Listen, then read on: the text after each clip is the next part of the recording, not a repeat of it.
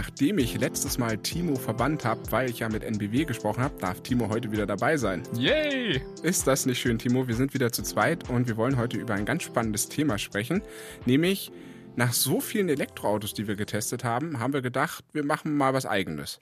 Genau, weil wir haben tatsächlich schon mal, ich weiß nicht, das ist jetzt auch schon ein Jahr her oder so, da haben wir, glaube ich, in einem Studio-Video auch mal über so ein paar Studien gesprochen.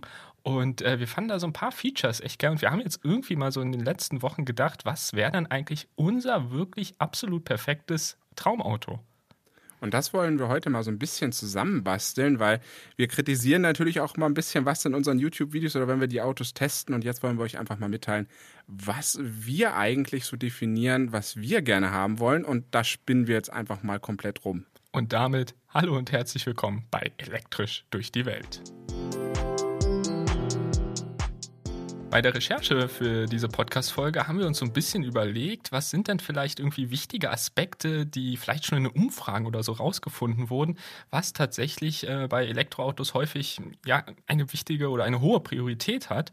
Und äh, da haben wir tatsächlich eine gefunden aus dem Februar diesen Jahres, also relativ aktuell und die soll angeblich auch repräsentativ sein, ist von YouGov durchgeführt worden. Und was äh, ich nicht sehr verwunderlich fand, sondern eigentlich schon erwartbar, 58 Prozent aller Befragten haben als wichtigen, wichtigsten Punkt die Reichweite genannt. Also hättest du da was anderes erwartet? Oder also mir geht's so, ich dachte so, ja, ist irgendwie logisch gewesen.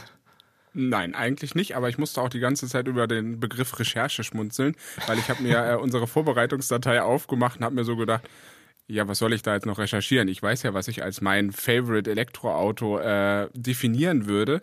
Aber ja, du hattest ja noch diese äh, Studie gefunden gehabt, ja, repräsentativ. Die haben da halt 2036 Leute befragt. Das finde ich jetzt nicht so repräsentativ und ich finde das Ergebnis auch nicht so überraschend, weil klar, Reichweite ist so ein omnipräsentes Thema, obwohl es ja immer mehr eigentlich in den Hintergrund rückt, weil die Autos haben ja eigentlich genug Reichweite heute, die auf den Markt kommen. Ja, aber also ich weiß, was du meinst und ich bin auch der Meinung, aber ähm, ich glaube, viele denken gar nicht, dass das ausreicht. Also ich glaube, wenn du vielen sagst, also ich glaube, oh, ich muss, müsste jetzt lügen, aber ich glaube, die durchschnittliche Reichweite, also laut Herstellerangaben, liegt aktuell so bei knapp 300 Kilometer, glaube ich. Ähm, ja, das ist eigentlich in der Praxis ausreichend, weil ich glaube 350 Kilometer oder so ist die Angabe, ist glaube ich in der Praxis ausreichend.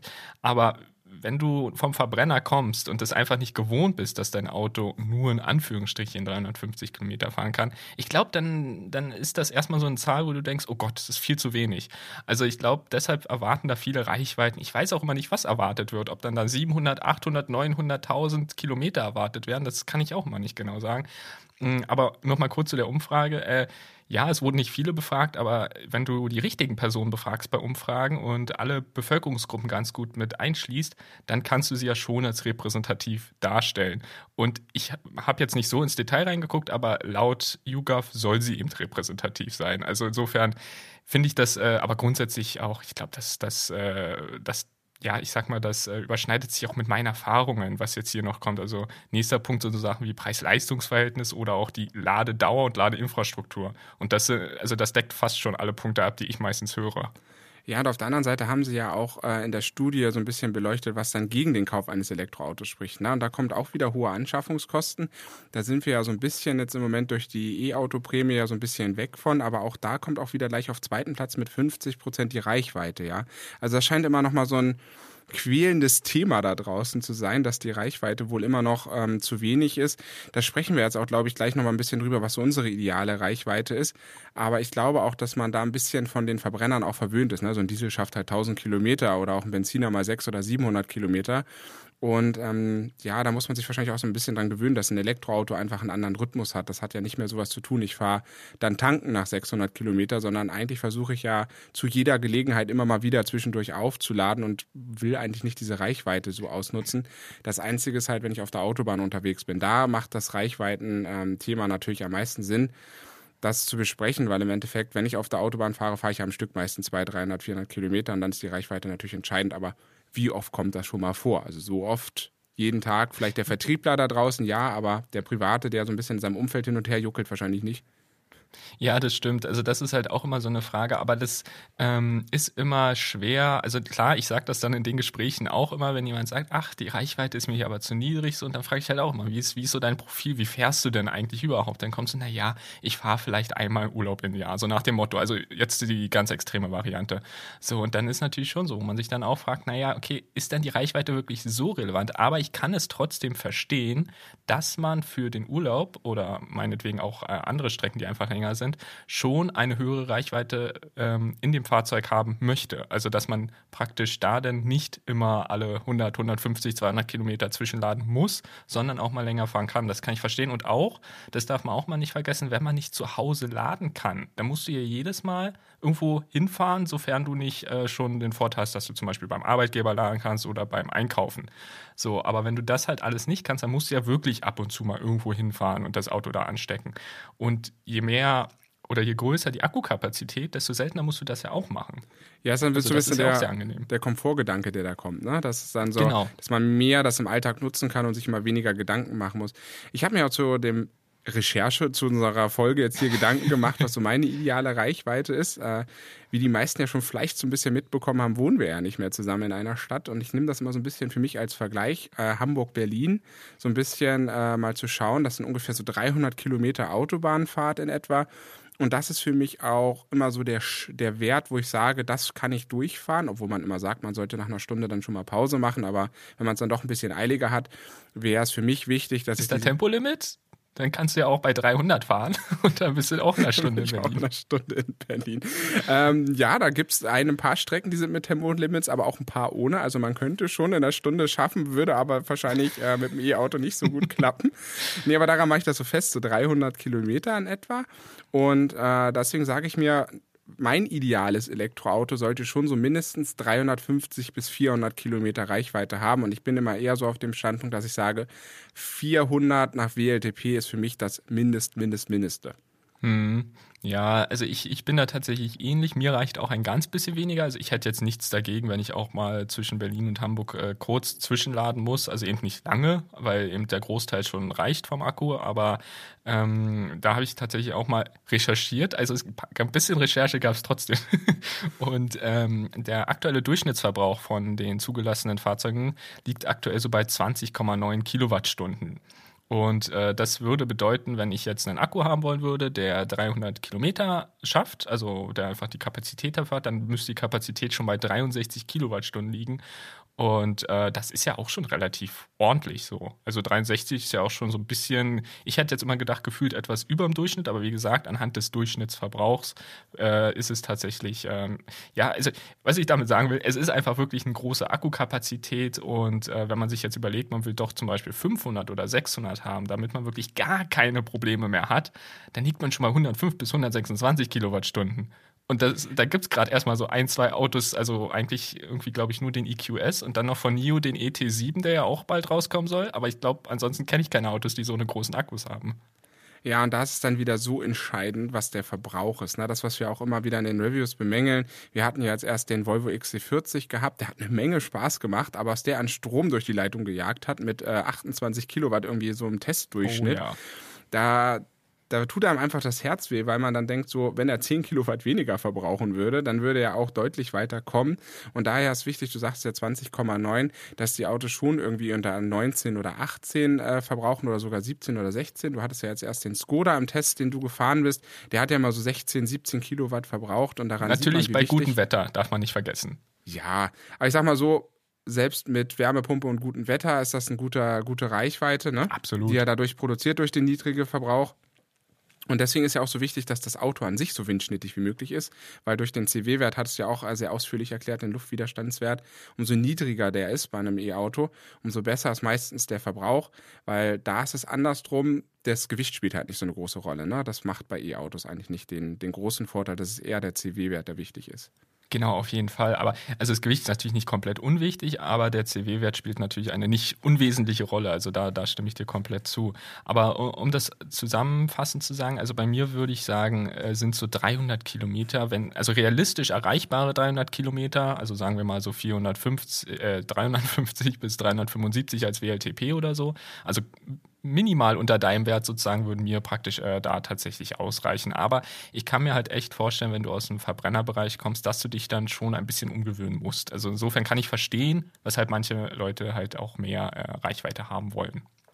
Genau. Und das andere, was, was ähm, noch mit der Reichweite zusammenspielt, und da sind wir auch äh, ziemlich einer Meinung in der Regel, ist ja eigentlich auch nicht, dass es nur die pure Reichweite zählt, ne? dass wir sagen hier so 300, 400 Kilometer, sondern was auf der anderen Seite auch für mich noch wichtig ist, dass wir halt auch eine vernünftige Ladepower haben, die dahinter steht. Also bei der AC-Ladung, wenn man so zu Hause lädt, bin ich immer der Meinung, sollten 11 Kilowatt eigentlich mal vollkommen ausreichen, weil man hat ein sehr langes Nutzerprofil, also man steht ja sehr lange in seinem Carport oder auf seinem Parkplatz.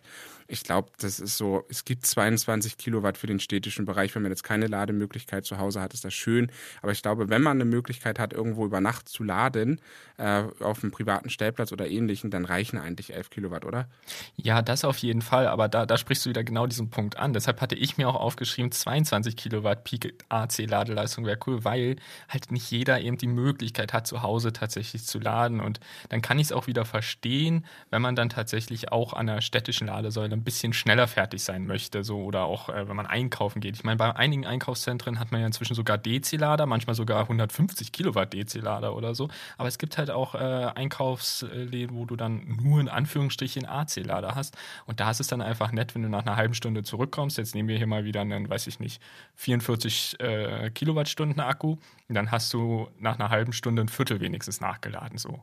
Das ist ja, das ist ja dann schon mal ein bisschen was so. Aber wenn du dann 11 kW hast, ist es nochmal weniger weniger. Also deshalb, da, da bin ich immer so ein bisschen hin und her gerissen. Es kommt, glaube ich, da beim Laden ganz besonders darauf an, ob du ihn zu Hause laden kannst oder nicht. Wenn nicht, dann halt natürlich so hoch wie möglich, 22. Es gab, glaube ich, sogar, ich glaube, der erste Zoe oder so konnte sogar mal 43 kW AC, wenn ich mich Das ist das erinnere. technisch Mögliche auch tatsächlich. Ja. Also im Moment wird angegeben, dass das technisch Mögliche 44 sind, aber gibt es jetzt noch, gibt es gar nicht mehr. Ich glaube, der erste Zoe hatte das. Viel wichtiger ist ja dann, wenn man über Reichweiten spricht und über Autobahnen, dass man natürlich eine vernünftige DC, also Schnelllademöglichkeit hat. Und da muss ich ehrlich sagen, da scheiden sich ja so die Geister am Markt. Es gibt Hyundai, die jetzt auch, oder Hyundai Kia, die ein 800-Volt-System eingebaut haben. Wir haben über den MEB ja auch schon in diesem Podcast gesprochen, über, oder über beide Plattformen beziehungsweise. Und ähm, jetzt bei dem Skoda ist uns das wieder total aufgefallen, wo wir auch drüber gesprochen haben, ne? dass 125 Kilowatt irgendwie nicht mehr so richtig zeitgemäß wirken. Und für mich ist auch so, da haben wir auch in uns in den Notizen überschnitten, also 200 Kilowatt über eine, nicht nur einen Peak, sondern über, sage ich mal, so ein Lade, ja, wie nennt man das, Ladeplateau? Ja, in der Ladekurve, also dass man es halt länger hält. Ich glaube, das meinst du jetzt. Ne? Also dass ja, man nicht genau. nur ganz kurz die 250 anschneidet oder 200, sondern dass man die dann halt über einen längeren Zeitraum hält. Genau, und das vor allen Dingen auch, der, der Wagen das so vortemperiert. Na, das gibt es ja jetzt beim EQS auf jeden Fall. Wenn man die Ladesäule eintippt, dann fängt das Auto an, ja den Akku auf die optimale Betriebstemperatur zu bringen. Und das finde ich, das ist doch mal wirklich alltagstauglich, wenn ich in das Navi eintippe und sage, ich lade in 10 Kilometer von der Autobahn und der Akku hat die perfekte Ladesäule. Ich stecke das Auto ran und er fängt sofort an, irgendwie ja schon mal mindestens auch bei 60 oder 70 Prozent dann auch richtig Power aufzuhaben. Weil wir haben es ja ganz oft, dass man auch mal mit 60 Prozent lädt und dann passiert eigentlich auch bei den Autos meistens nicht mehr so viel in der Peakleistung. Ja, ja, ich glaube, die, die äh, ganz professionell unterwegs sind mit ihrem Elektroauto, die würden jetzt sagen, was, ihr ladet bei 60 Prozent? Das kann ich ja gar nicht verstehen, weil es macht halt leistungstechnisch, wie du eben schon gesagt hast, meistens halt keinen Sinn. Also man sollte schon weiter runterfahren. Äh, aber ich stimme dir da komplett zu. Also ich finde das tatsächlich bis heute auch sehr, ähm, ja, fragwürdig klingt jetzt zu negativ, aber schon ein bisschen, man kann es glaube ich schon hinterfragen, warum tatsächlich die Hersteller eine DC Peak Ladeleistung meistens angeben und eben manche, nicht alle, aber nur manche in Anführungsstrichen angeben, zum Beispiel von 0 bis 80 Prozent kann man eine halbe Stunde laden oder so. Aber trotzdem ist diese Peak-Ladeleistung für mich dann immer verwirrend, weil ich muss mir praktisch durch dieses 0 bis 80 Prozent kann man in der und der Zeit laden, rechne ich mir dann irgendwie die Durchschnittsladeleistung irgendwie aus. Aber ich fände es halt cool, wenn man statt dieser Peak-Ladeleistung einfach die Durchschnittsladeleistung von, weiß ich nicht, zum Beispiel 20 bis 80 oder 0 bis 100 Prozent einfach angibt, weil das, glaube ich, der, im Alltag viel spannender ist, weil man dann eben auch sieht, okay, das im Durchschnitt Durchschnitt lädt er damit und dann kann man sich auch so ein bisschen mehr darauf einlassen, okay, was passiert denn, wenn ich mit 60% Akkukapazität an die Ladesäule fahre? Ja, deswegen sage ich auch 200 Kilowatt so als, Ladet, äh, als Lade, durchgehende Ladeleistung würde ich total gut finden. Hyundai und Kia sollen ja sehr gut drankommen. Auch der EQS soll ja das sehr gut von den Temperaturverhältnissen haben. Also da würde ich schon sagen, das sind so die beiden Sachen, wo ich das, was ich echt wichtig finde. Und ich glaube, da sind wir einer Meinung. Aber wollen wir mal dazu kommen, in welcher Hülle wir denn das Ganze kaufen wollen? Wir wollen ja ein bisschen spinnen. Was ist dann sozusagen die Hülle, in der du das die ganze Technik? Wir haben jetzt so viel über Technik gesprochen, die ersten paar ja, Minuten stimmt. in dieser das, Folge. Aber das, das finde ich auch wichtig, weil das sind ja, wie wir auch schon am Anfang bemerkt haben, das sind ja ganz häufig die Punkte, die ganz viele interessieren. Reichweite und Ladedauer. So, und ich finde, das ist auch tatsächlich äh, berechtigt, dass das viele interessiert. Und deshalb finde ich, das ist, ist es auch so mit der Hauptpunkt. Aber wie du schon sagst, wir hatten ja, wie gesagt, dieses Studio vor einigen Monaten, Jahren gefühlt schon, ist ja schon echt lange her.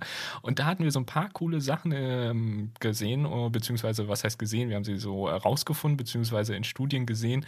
Und ähm, ein paar sind hängen geblieben und ein paar haben wir inzwischen, glaube ich, auch wieder rausgeworfen, so nach dem Motto, ach, so toll wäre das jetzt, glaube ich, doch nicht, wenn man jetzt sein perfektes Auto äh, konstruiert. Aber ich habe mir vor allem aufgeschrieben, so eine kleine Sachen. Ich bin ein Fan. Das hat man, glaube ich, im Skoda-Video auch gemerkt. Ich liebe Schuko-Steckdosen. Ich brauche eine Schuko-Steckdose im Auto. Ja, aber ich wollte doch erstmal von dir wissen, soll das ein, weiß ich nicht, ein SUV sein oder soll das. Ähm, ah, okay. Ja, du willst einfach nur eine äh, Schokosteckdose haben, aber was ist das Ganze drumherum? Du kannst, Ach, das ja du kannst nicht einfach nur mit einer, du kannst ja nicht nur mit einer Schokosteckdose durch die Weltgeschichte fahren. Du, das kann ich dir auch fahre ich mit einer Schokosteckdose durch die Welt. ich stelle mir das gerade vor, wie du auf so einem Kasten sitzt mit einer Schokosteckdose. ja, du musst dir einfach den Baukasten vorstellen mit so einem Lenkrad oben drauf und einer Schokosteckdose. Sehr schönes Bild. Das kriege ich nicht mehr aus dem Kopf, glaube ich. Ja, das sieht schon, das, das sieht bestimmt ganz lustig aus. Ähm, ja, also ich bin tatsächlich, äh, also ich, ich bin immer hin und her gerissen. Aus dem einfachen Grund, weil äh, ich verstehe, warum SUVs sehr beliebt sind. Aber ich würde tatsächlich bei den SUVs immer sehr vorsichtig sein. Weil die SUVs, finde ich, für den größten Teil werden die Fahrzeuge ja in den Städten benutzt. Und ich finde es bei SUVs halt echt schwierig so. Und äh, deshalb würde ich, glaube ich, privat kein SUV ja, Karosserie, kein SUV-Gehäuse, wie du es eben genannt hast, äh, haben wollen. Ähm, ich würde aber auch keinen Kleinwagen, also so ein Twingo wäre mir zu mickrig irgendwie. Da würde ich mich, glaube ich, nicht ganz wohlfühlen auf Dauer. Also äh, kommt halt logischerweise immer auf den Preis noch an, aber trotzdem würde ich mich nicht so ganz wohlfühlen. Das hat irgendwie irgendwas zwischen Kompaktwagen und wie es auch genannt wird, Kompakt-SUV, wobei Kompakt-SUV ja häufig schon fast SUV ist. Aber deshalb so tendenziell wahrscheinlich Kompaktwagengröße. Ja, ich tendiere ja auch in die Richtung. Ich bin ja, äh, hat man vielleicht auf den Twitter-Account ja von uns ganz gut gemerkt. Ich bin ja ein absoluter äh, Kombi-Liebhaber immer noch. Ähm, ich kann leider nicht verstehen, warum diese Karosserieform ähm, immer mehr verschwindet, auch in Deutschland.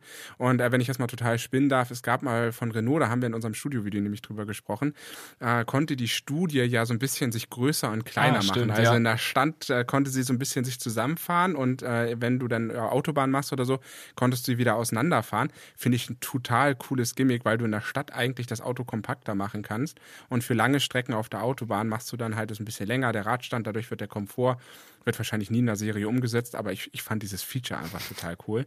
Und ja. neben dem Kombi finde ich es auch noch ganz cool, so einen kleinen Bus zu haben als Elektrokombi. Also da gibt es zum Beispiel den ID-Bus, den sie ja vorgestellt hatten, den fand ich schon ganz cool. Und mir hat auch die Studie gefallen von Canoe, den, den Startups aus Amerika, die jetzt auch so einen Bus ähm, auf ja gezeigt haben, noch nicht auf den Markt gebracht haben. Aber es, es war eher so eine autonome Variante, glaube ich, oder? Also ja, der genau. von Kanu. Aber mit automatisches Fahren oder autonomes Fahren gibst du mir auch gleich ein gutes, eine gute Überleitung, Timo. Weil du hast aufgeschrieben, autonomes Fahren ist dir wichtig. Na, na, na Moment, Moment. Also ich, ich äh, finde autonomes Fahren total spannend und ich finde es aus dem Grund wichtig. Ich habe es zwar so tatsächlich nicht aufgeschrieben, deshalb finde ich es spannend, wo du das so liest. Aber auf jeden Fall finde ich es äh, schon wichtig aus Sicherheitsgründen, weil durch autonomes Fahren einfach massiv an Unfällen verhindert werden kann. Aber dann kann ich kein Auto mehr fahren. Das, ich mag Autofahren. Ja, ja, das, das ist immer dieser, dieser schwierige Punkt an der Geschichte. Deshalb habe ich bei mir auch aufgeschrieben. Ich habe nicht aufgeschrieben, ich mag autonomes Fahren. Ich habe aufgeschrieben Autonomie Level 4 oder 5. Weil 5 wäre komplette Autonomie. Das wäre wirklich, dass man nicht mehr selbst lenkt. Aber 4 ist noch, da kannst du selbst auch noch fahren. So, oder auch eingreifen oder sowas. Und äh, deshalb wäre mir 4 wahrscheinlich vom Traumauto her gesehen am liebsten. Aus der Unfallsicht her gesehen, das ist jetzt ein ganz anderes Thema. Ich glaube, da können wir noch mal eine eigene Folge irgendwann drüber machen. Tendenziell eher tatsächlich äh, das Level 5 bei mir. Ja, das erinnert mich an einen Film. Ich glaube, ich weiß gar nicht mehr, wo es war. Ich kann mich, ich hoffe, dass ich mich richtig erinnere, dass es iRobert war, schon ewig her. Ähm, da sitzen sie auch beide im Auto und er muss irgendwie das Auto übernehmen und sie sitzt völlig hysterisch neben ihm und sagt, du willst doch jetzt nicht selber fahren, das ist doch total verrückt. Irgendwann wird das vielleicht so sein, ja. Ja, und da habe ich an deinem Punkt genau daran gedacht. Und ich denke mir so, jetzt will der autonomes Fahren 5 und alle lassen wir uns dann äh, rumkutschieren und irgendwann sprechen die Autos auch noch mit mir, wo ich hin will von A nach B. Das tun sie ja heute schon zum Teil, ne? Ja, mit den genau. Sprachassistenten. Aber kriege ich schon so eine Horrorvorstellung, weil ich bin so ein klassisches Selberfahrkind. Aber ich stimme dir zu, vielleicht auf der Autobahn an der einen oder anderen Stelle macht es Sinn, wenn man gerade so langweilige, lange Fahrten hat, dass das Auto dann einfach übernimmt und dann Genau. selbstständig fahren kann. Aber ansonsten finde ich es auch gar nicht schlecht, einfach selber zu fahren, weil so ein tolles Auto zu haben, auch ein tolles Elektroauto zu haben mit richtig viel Wumms und äh, dann schön auf äh, so Alpenstrecken selber zu fahren, da will ich nicht die Kiste fahren lassen. Hat aber vielleicht auch was, wenn du drin sitzt und einfach genießen kannst. So. Also wenn du einfach gucken kannst, so einen Panoramablick hast. Es hat auch Ja, was, glaube ich. Könnte auch was sein, wenn ich die Strecke schon zehnmal gefahren bin, aber wenn du so eine schönen Serpentinstraßen hast, ich glaube, da wird mir viele Leute zustimmen, dass man auch einfach selber fahren will. Wie gesagt, ich will jetzt gar nicht dagegen bestimmen oder so, aber äh, ich, ich sehe in beiden die Vor- und Nachteile. Also ich, ich bin da offen und ich, äh, ich könnte mir halt vorstellen, dass das wirklich mit in mein Traumauto reinpasst. Genau. Gibt es denn eigentlich bei dir sonst noch irgendwas, wo du sagst, das muss drin sein? Ähm, ich habe so tatsächlich bei der Recherche ein bisschen überlegt. Ach, hast du doch so recherchiert, ja? Ich habe doch so ein bisschen recherchiert, aber ich habe eher die Recherche in meinem Kopf betrieben und habe Ah, mal so ein bisschen selbst mich ausgefragt. Ich habe mir tatsächlich noch aufgeschrieben, ich finde es ganz cool, so alles, was ich sag mal unter den Oberbegriff so ein bisschen Camping fällt. Also so Solarzellen, dass man so ein bisschen autark stehen kann, dass man auch mal eine Schuko-Steckdose hat, wie du das gesagt hast, aber auch zum Beispiel so eine coole umklappbare Lehne, wo dann wirklich ein sehr ebener Laderaum entsteht und äh, wo man dann einfach eine Matratze drauflegen könnte und da einfach schlafen kann. Und das finde ich eigentlich total cool, dass das alles ein bisschen autonom ist, dass man so nicht, also autonom nicht im Sinne von fahren, sondern dass man so ein bisschen autonom irgendwo stehen kann. Ja, ja, so, so autark Platz. sozusagen. Genau, autark, das meine ja, ja, genau. Ja, das, das ist, und das finde ich halt beim Elektroauto eh so spannend, dass du halt nicht mehr gezwungen bist, dich zum Beispiel äh, regelmäßig zu einer Tankstelle zu begeben, dort irgendwie Öl aus dem Fernen Osten irgendwie nachzuliefern und so. Also das, das ist halt das Schöne, ne? Du kannst theoretisch mit Solarenergie etc. wirklich komplett autark mit Elektroautos werden. Ist halt immer die Frage, wie praxistauglich das dann wirklich ist, weil ja Photovoltaik teilweise noch gar nicht so viel Energie auf den kleinen Flächen und so weiter erzeugen kann, dass es wirklich für die meisten ausreichen würde. So, ähm, aber es ist trotzdem sehr spannend und ich würde das auch cool finden, wenn das in meinem Traumauto hier mit drin ist. Insofern, das würde ich, würde ich auch cool finden. Aber noch ein paar kleine Sachen, die ich sehr, sehr wichtig finde. Einfach Ja, aber bevor du Praxis. das machst, ja, ich muss dich da nochmal unterbrechen, Sorry. hinsichtlich der Solarzellen. Da habe ich nämlich noch einen Punkt, Ja. bevor du jetzt noch ganz viele andere Sachen sagst. Das ist ja auch nur ein Stand mit den Solarzellen, den wir heute sehen, in der heutigen Entwicklung. Das ist ja etwas, was man jetzt gerade erst ganz frisch probiert, weil bei einem Verbrennerauto hat es überhaupt keinen Sinn. Also es gibt auch Verbrennerautos mit Solarzellen, aber das war dann immer nur so ein bisschen, um den Verbrauch zu drücken und es hat eigentlich keinen wirklichen Mehrwert gehabt. Bei E-Autos ist das ja anders und da sind wir erst in die Entwicklung und ich habe immer mal gedacht, naja, das ist jetzt Generation 1 wo stehen wir denn in Generation 2 oder 3? Und wenn so ein Auto nachher nur über die Sonne in Generation 2 oder 3 50 oder 60 Kilometer an einem richtig, richtig guten Tag nachladen kann, das ist mehr als nur nachhaltige Fortbewegung, oder? Weil du hast Absolut. gar keine Transportwege mehr, das Auto lädt direkt den Strom. Und wenn man dann mal total spinnt und sagt, wir haben irgendwann mal Generation 4 oder 5, vielleicht brauchen wir dann überhaupt gar keine Stromtankstellen mehr, weil das Auto lädt einfach, weil die Solarzellen so effektiv geworden sind und diese Idee finde ich einfach toll. Absolut, ich bin, ich bin da ganz bei dir. Also deshalb finde ich auch die Projekte wie äh, von Lightyear oder auch Sono Motors oder so, finde ich total spannend diesbezüglich. Aber wenn du jetzt halt von 60 Kilometer ausgehst pro Tag, bedeutet das auch so ganz grob 12 Kilowattstunden pro Tag. Jetzt musst du ja 12 Kilowattstunden produzieren durch die Solarzellen. Das ist schon mal wirklich nicht wenig. Und dann hast du ja auch noch das Problem, was ist denn, wenn der Akku voll ist? Der Strom wird ja trotzdem produziert. Du kannst ja die Photovoltaik nicht abschalten. Das ist ja, geht ja nicht. So, also deshalb, da, da müssen, glaube ich, noch Lösungen gefunden werden. Also, aber grundsätzlich stimme ich dir da komplett zu. Wenn das wirklich technisch möglich ist, wäre das der Hammer. Also, dann musst du ja, dann bist also dann bist du komplett autark. Also da brauchst du Ja. gar nichts mehr. Und das, das ist halt wirklich dann Traum. Also das ist. Und das gibt's mit Benzinern halt einfach nicht. Du Das kannst stimmt. mit Benzinern nicht, also äh, wir hatten ja schon mal das lustige Beispiel beide gehabt. Es gibt ja niemanden, der braut sich sein eigenes Benzin im Keller. Also Oh, weiß nicht. Ja, mal gucken, Ja, aber ich finde diese Idee einfach total charmant. Ähm, einerseits kann man ja auch, und das ist auch so ein bisschen mit Solarzellen noch so als abschließendem Wort dazu, wenn man auch ein Haus hat und dann irgendwo Photovoltaik produziert, ist das die einzige Chance, tatsächlich zu Hause direkt von der Sonne ins Auto zu laden. Auch die Idee Ja. finde ich total charmant. Ja. Und wie gesagt, die weitergedachte Idee ist, dass es das Auto tut und mir gefällt einfach diese Idee.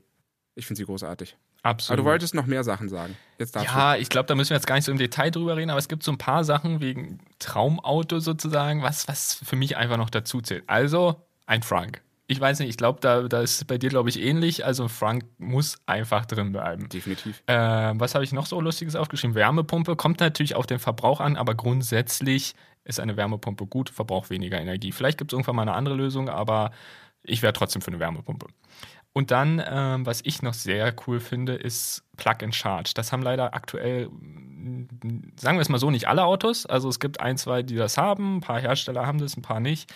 Ähm, aber dass du praktisch mit deinem Auto dich einfach ansteckst und keine Karte benötigst und so weiter, weil das Auto selbstständig erkennt, ich bin angeschlossen, ich rechne darüber ab und dann ist gut. So, das ist einfach so ein Praxisvorteil, das wäre ein Traum das bringt auch wieder diesen, diesen Komfortgedanken wieder mit genau. rein. Ne? Das ist halt diese, dieses Dreigestirn der Komfortzone sozusagen, dass man sagt, man hat einerseits die Reichweite, die ordentlich ist, man hat die Ladedauer, die auch möglich vernünftig ist und weil man dann noch sozusagen als Gimmick obendrauf das hat, dass man einfach nur noch das Kabel eigentlich ins Auto stecken muss und das Rest macht das Auto.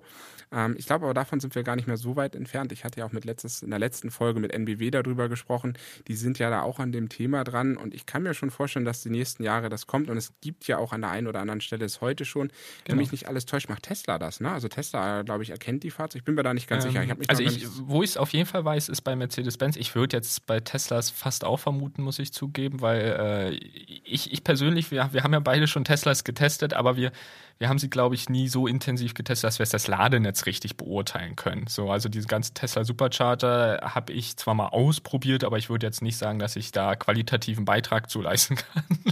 Insofern, ja. äh, das sieht jetzt bei den NBW-Netz zum Beispiel äh, ganz anders aus. Aber ähm, ich glaube zumindest zum Beispiel Mercedes-Benz hat es auf jeden Fall. Und bei Tesla würde ich mich echt wundern, wenn das nicht drin ist. Genau, und beim Frank nochmal kurz drauf zurückzukommen, wir haben ja immer wieder so, hatten wir heute, glaube ich, erst den Kommentar wieder gehabt, ne? Äh, warum wir denn immer so auf den Frank drauf rumreiten. Ähm, ich glaube, aus meiner Sicht gibt es zwei Varianten. Also für mich gehört auf jeden Fall auch der Frank erstmal auch in das perfekte Auto rein, definitiv. Aber es gab da noch so zwei Varianten, warum ich einen Frank sinnvoller achte. Das erste ist, ein Frank kann man eigentlich immer dann installieren, wenn ich eine reine E-Plattform habe, weil die E-Plattform bietet so viel Platz, dass ich einfach diesen zusätzlichen Stauraum habe. Das ist Punkt eins, weil wenn ein Auto einen Frank nicht hat, dann hat für mich der Autohersteller das Modell einfach Mist geplant. Weil in der Regel macht die Elektromobilität es möglich, sehr, sehr viel Platz im Auto zu schaffen, weil die Komponenten einfach extrem kompakt sind und dadurch kann man eigentlich immer einen Frank bauen. Und das sieht man auch bei allen Autos, die auf einer reinen E-Plattform in der Regel stehen, außer MEB, das ist eine Besonderheit. Aber wir haben es bei Tesla, wir haben es bei Hyundai, wir haben es bei Kia, bei den, auch bei den anderen Autos, da gibt es in der Regel immer einen Frank. Ja, auch bei Volvo ne, zum Beispiel, obwohl sie nicht auf einer reinen Plattform stehen. Eine, also es ist möglich. Ja, das stimmt. Ein, ein, Punkt fällt mir da an der Stelle sofort ein. Äh, das ist jetzt auch ein paar Tage erst her. Da hat Ford jetzt Pickups vorgestellt, elektrische. Das ist totale Weltsensation, vor allem für die US-Amerikaner, weil die ja total auf Pickups stehen. Und hast du den Frank gesehen? Das ist der Hammer. Es ist wie ein Kofferraum. Du machst ihn wirklich wie ein Kofferraum auf und der ist riesig. Also der ist einfach. Ja, das riesig. ist doch der Sinn. Unfassbar. Da, ich, meine Augen haben sich in Sterne verwandelt. Ich fand das so also toll. Das ist einfach es hat nicht nur für mich den Grund, dass man das Ladekabel, was dann Grund 2 wäre, sozusagen, das Typ 2 Kabel dort unterzubringen, sondern es ist für mich auch einfach eine Philosophie, dass ich sage, ich habe diesen Platz genau. und ich möchte ihn auch einfach haben. Und für mich ist der Vorteil, ja, ich bringe das Ladekabel unter, aber es gibt noch so viel Kleinkram, was man sonst noch in seinem Auto rumfährt. Vielleicht mal eine Decke, vielleicht mal ein paar Putzlappen oder irgendwas, was man da unterbringt und das liegt in der Regel irgendwo im Kofferraum rum. Und warum nicht den Frank? Ja. Deswegen finde ich wichtig und ähm, deswegen reiten wir da auch in jedem Review drauf rum, ja, weil das, das ist für uns, für uns einfach so die Möglichkeit zu sagen, ähm, wenn es halt ein, ein richtiges oder ein vollwertiges E-Auto für uns ist, dann muss es einen Frank haben. Absolut, da bin ich komplett bei dir. So, was hast du noch, was du dabei alles bei dir reinpacken äh, willst? Gute Frage.